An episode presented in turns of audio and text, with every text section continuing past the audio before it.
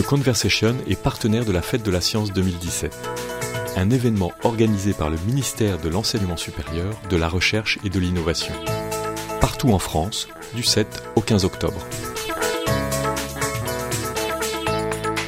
Deshmukh Gopal est directeur de recherche à l'Institut Pasteur.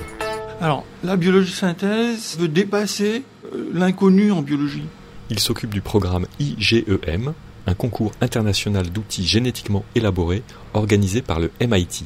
La biologie de synthèse, c'est ça. C'est de fabriquer euh, une nouvelle fonction pour adresser un problème euh, actuel ou euh, nouveau. C'est un travail au niveau microscopique de conception de chemins métaboliques nouvelles qui n'existaient pas dans la nature. L'avantage de l'humain et du scientifique en biologie et en biochimie moderne, c'est d'avoir séquencé beaucoup de génomes et d'avoir du coup à, notre disposition une librairie, des librairies de fonctions.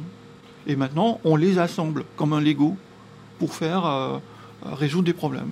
En assemblant plusieurs petites sous-fonctions, on fait une fonction qui avant n'existait pas. Parce que le premier gène, il peut venir par exemple d'un champignon, le deuxième d'une bactérie, le troisième d'un mollusque, etc. L'application dérive des 30 dernières années de recherche. Il y a aussi un autre aspect, c'est que on peut maintenant itérer. On va continuer à évoluer les composants en mesurant le flux, etc., le coût énergétique, le coût financier, le coût sur l'environnement, pour améliorer la fonction. Avant, c'était pour les machines. On avait euh, le modèle euh, de telle année, le modèle de l'année suivante. Mais maintenant, en génération de fonctions biologiques, on peut penser en 2.0. Le troisième aspect de cette nouvelle biologie, c'est qu'on le fait de façon à être échangeable entre les laboratoires. Donc les, modules biologiques qu'on fabrique, comme les Lego, ont maintenant des débuts et des fins, connus dans beaucoup de laboratoires. Et donc les éléments euh, échangés ont un nom, ça s'appelle des biobriques, comme des briques de Lego, sauf que ça fait des fonctions biologiques.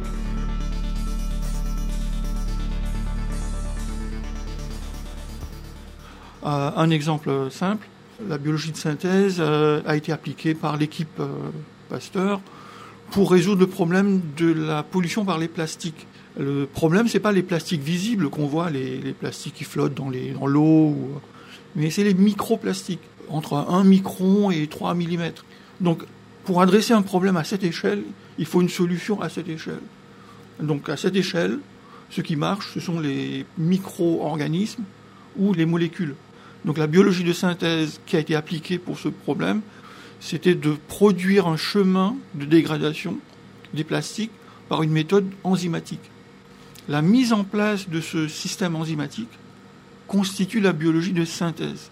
C'est-à-dire qu'on a synthétisé pour chacun des enzymes qui va faire l'action de dégradation, 13 à peu près, c'est de créer un code génétique pour pouvoir produire l'enzyme. On va dire que la biologie de synthèse est nouveau, ça utilise des outils maîtrisés, ça, approche un problème de société, que ce soit la santé, euh, l'environnement ou autre, et ça apporte une nouvelle solution par rapport à ce qui existait avant.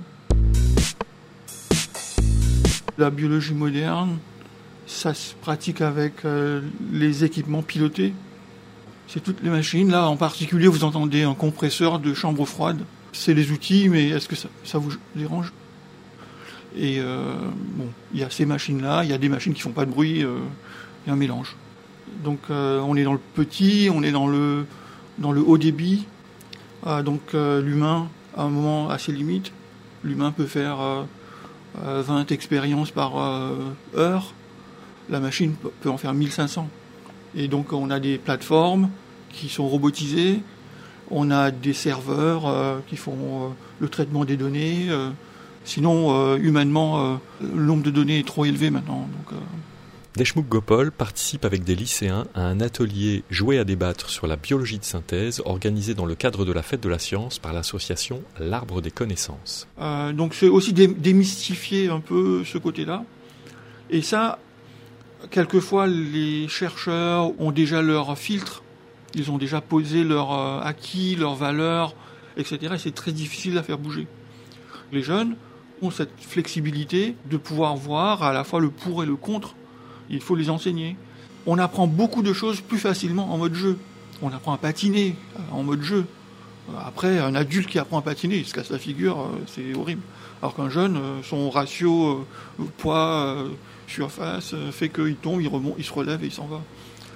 Donc on pense que c'est important d'initier les jeunes à ces outils-là, qui seront peut-être les solutions pour les aider dans leur monde. Donc, donc ça, c'est aussi leur montrer qu'ils rentrent, ils entrent dans un monde où, avec ces outils-là, il, y a des nouveaux enjeux, et, et ça les intrigue.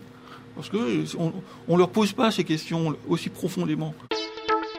Cette partie de Jouer à débattre a lieu le 9 octobre de 14h30 à 17h à la BNF. Retrouvez toutes les infos sur la fête de la science sur le site de The Conversation et sur le site de la fête de la science.